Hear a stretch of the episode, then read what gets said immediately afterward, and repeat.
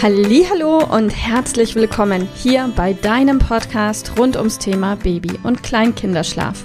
Mit diesem Podcast möchte ich dich und deine Familie dabei unterstützen, Entspannung in eure vielleicht noch angespannte Schlafsituation zu bekommen, sodass Einschlafen und altersentsprechendes Durchschlafen für deine Maus zu einer einfachen und schönen Sache werden kann.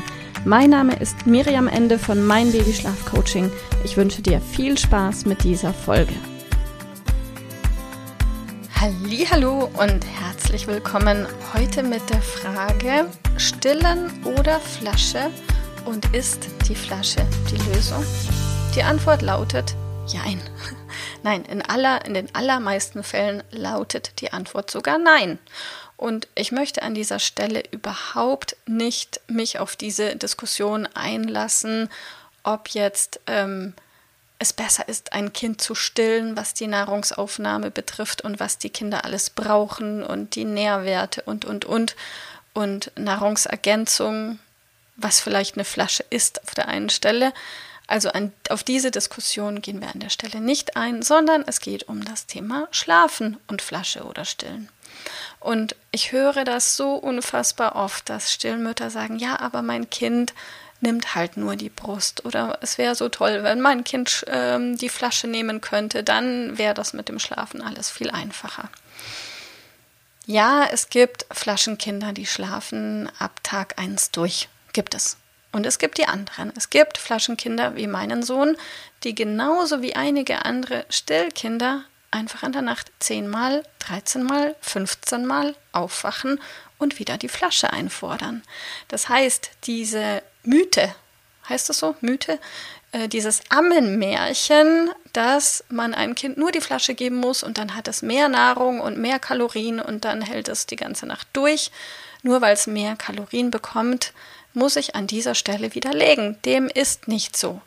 Denn die Frage davor ist, warum wacht denn ein Kind einfach zehnmal, um bei diesem Beispiel zu bleiben, in der Nacht auf, wenn es an der Brust ist? Und die Antwort ist der Reiz im Mund. Dieses Kind schläft mit dem Reiz der Brust im Mund ein und aus den verschiedenen Gründen, die Thema von anderen Podcast-Folgen sind, wacht dieses Kind eigentlich regelmäßig in verschiedenen Schlafphasen immer wieder auf und kann dann oft nur mit wieder diesem neuen Reiz im Mund in den Schlaf finden.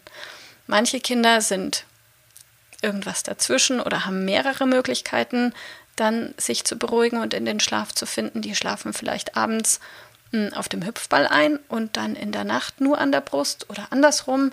Oder da kommt noch eine dritte Variante dazu, der Hüpfball. Auch das, also Möglichkeiten gibt es da an dieser Stelle viele.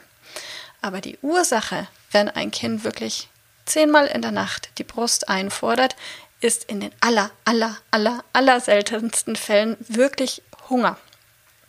Jetzt sagst du, ja, aber mein Kind trinkt doch. Na klar, trinkt dein Kind. Aber der Reiz des Aufwachens liegt ähm, in der Nahrungsaufnahme eher dann, wenn dieses Kind nur zweimal oder dreimal in der Nacht wach wird. Wenn es ganz klein ist, vielleicht noch ein bisschen häufiger. Und dann braucht es auch wirklich diese Nahrung. Fair enough. Aber gerade Kinder, die nur so zwei, drei, fünf beherzte Schlucke nehmen um dann wieder in den Schlaf zu finden, wachen nicht wegen fehlender Kalorien auf, sondern wegen dem, dass sie den Reiz im Mund erneut brauchen, um in den Schlaf zu finden. Und in diesem Fall, wenn du das ersetzen würdest, wenn du deinem Kind sagst, okay, ab heute in der Nacht keine Brust mehr, sondern die Flasche, guess what? Ja, dann haben wir das gleiche Problem, nur eben mit der Flasche. Und dann braucht dieses Kind genauso oft in der Nacht wieder die Flasche, um in den Schlaf zu finden.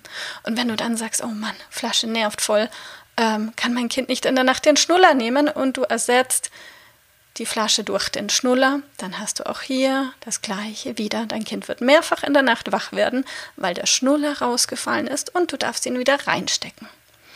Ich male dieses Szenario ganz bewusst ein bisschen schwarz aus, und vielleicht kommt es dir trotzdem bekannt vor. Natürlich gibt es Kinder, wo du das eine durch das andere ersetzen kannst und es läuft alles gut. Diese positiven Ausnahmen gibt es glücklicherweise. Meistens läuft es jedoch anders. Und natürlich gibt es auch Kinder, wo du sagst, okay, ich ersetze den Schnuller durch die Brust, die Brust durch den Schnuller oder den Schnuller durch die Flasche oder andersrum.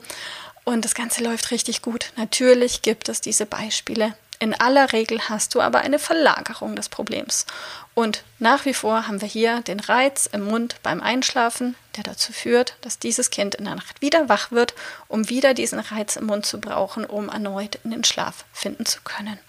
Und solltest du dieses Gefühl haben, dass das vielleicht bei deinem Kind so sein kann, liegt die Lösung nur da drin, ihm zu ermöglichen und es zu befähigen auf liebevolle, sanfte Art und Weise, dass es die Fähigkeit hat, in den Schlaf zu finden, ohne diesen Reiz im Mund. Und jetzt sagst du, geht aber nicht. Mein Kind schläft nur mit der Brust, mit der Flasche, mit dem Schnuller, mit diesem Reiz im Mund ein. Dann sage ich dir, ja, glaube ich dir. Und trotzdem, der einzige Mensch, der die Möglichkeit hat, deinem Kind dabei zu helfen, etwas Neues übers Einschlafen zu lernen, bist du natürlich in deinem Tempo, in eurem Tempo, mit maximaler Liebe und Unterstützung und Nähe. Du kannst dein Kind kuscheln, was geht und alles und es in seiner Lernerfahrung unterstützen und begleiten, sodass es lernen kann, dass Einschlafen auch ohne Brust, Flasche, Schnuller im Mund funktioniert. Und an dieser Stelle möchte ich dir ein Beispiel mitgeben, das kennst du vielleicht schon von einer anderen Podcast-Folge, aber es ist tatsächlich so, dass ich selbst zum Einschlafen einen Schnuller hatte, bis ich sieben, acht, neun, irgendwie sowas Jahre alt war. Also ultra lang. Das heißt, ich hatte tagsüber schon die lockere Zahnspange drin und nachts hatte ich den Schnuller zum Einschlafen. Und ich bin glücklicherweise nicht zehnmal in der Nacht wach geworden, aber ich konnte nur mit diesem Schnuller einschlafen. Und ich wusste, ich wusste, ich kann nur mit diesem Schnuller im Mund einschlafen. Es war sonnenklar für mich, es gibt keine Alternative. Es gibt die Möglichkeit, nicht ohne dieses Ding einzuschlafen. Und den einen Tag war ich bei meinem Cousin und meiner Cousine zu Besuch und musste dort übernachten, ohne meine Mutter. Wir haben rumgetobt und durch dieses Toben ist mein Schnuller abhanden gekommen, der war weg. Und ich, ich wollte abends oder ich habe zu meiner Tante gesagt, ich kann nicht schlafen, ich habe keinen Schnuller. Und sie hat gesagt, doch, du legst dich ins Bett und jetzt wird geschlafen. Und ich fand sie unfassbar grausam und dachte, wie kann sie mir das antun? Wieso muss ich da jetzt im Bett liegen, wenn ich ja eh nicht schlafen kann? Ich möchte wenigstens im Wohnzimmer sitzen und Fernsehen oder keine Ahnung. Aber nicht ins Bett müssen, weil was für einen Sinn hat es da, eine Nacht zu liegen im Bett, wach?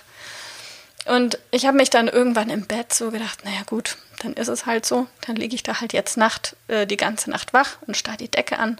Und dann werde ich halt am nächsten Tag bei meiner Mama daheim schlafen, tagsüber, weil dort habe ich noch ein, zwei Ersatzschnuller. So wusste ich, so waren meine Gedanken. Und am nächsten Morgen, auf einmal mache ich die Augen zu und stelle fest, wow, oh Wunder, oh Wunder, ich hatte geschlafen. Und für mich war das eine Erkenntnis, die war so krass, weil ich ja wirklich wusste, ich kann nicht ohne dieses Ding schlafen. Und ich hatte die Erkenntnis, wow, irgendwie geht es ohne. Und ab diesem Tag habe ich mir vorgenommen, jetzt lasse ich den Schnuller weg, jetzt schlafe ich ohne den Reiz im Mund. Und ich wusste, es ist möglich. Hätte ich freiwillig diesen Schritt gegangen? Nee, hätte ich nicht. Dann hätte ich vielleicht heute noch den Schnuller. Aber dadurch, dass die Situation einfach so war, wie sie war, war ich dazu genötigt, ohne den Reiz im Mund einzuschlafen. Fand ich's gut? Nee, ich fand's richtig Mist. Aber danach war ich so stolz und ich habe endlich neue Perspektiven gesehen, eben ohne dieses quietschende Ding einschlafen zu können. Und weißt du, was das für mich für eine Befreiung war? Einfach die Fähigkeit zu erkennen oder in mir die Möglichkeit zu sehen, eben anders in den Schlaf zu finden. Und bei kleinen Kindern ist das oft nichts anderes. Es braucht oft einfach nur das einmalige Erlebnis, dass es geht. Dass das Einschlafen geht, ohne Brust, ohne Flasche, ohne Schnuller im Mund. Und am nächsten Tag ist es schon viel einfacher und am übernächsten Tag ist es schon geschafft. Und das möchte ich dir einfach mitgeben. Kein Erwachsener der Welt schläft mit Flasche oder Schnuller oder Brust, oder ich hoffe, dass es keiner ist. Vielleicht, doch, es gibt alles auf der Welt. Wahrscheinlich gibt es sogar das. Aber die allermeisten können wirklich entspannt einschlafen, weil sie es irgendwann gelernt haben.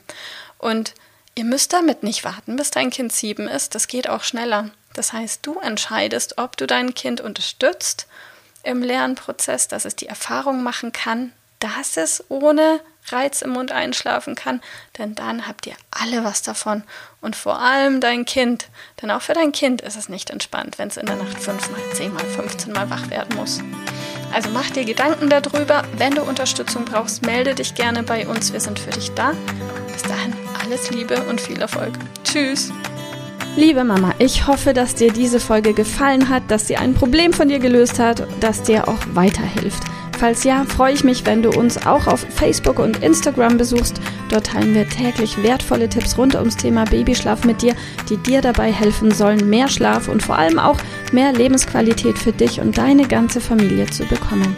Die Links dazu findest du in den Show Notes und solltest du dich vielleicht auch beruflich verändern wollen, weil du dich schon seit längerem fragst, ob das, was du im Moment machst, wirklich alles gewesen sein soll, dann kannst du dich gerne um einen Ausbildungsplatz zum Schlafcoach bei mir bewerben. So oder so, die Links findest du in den Show Notes. Kontaktiere uns, wir rufen dich an für ein kostenloses Infogespräch. Ich freue mich auf dich, deine Miriam. Tschüss!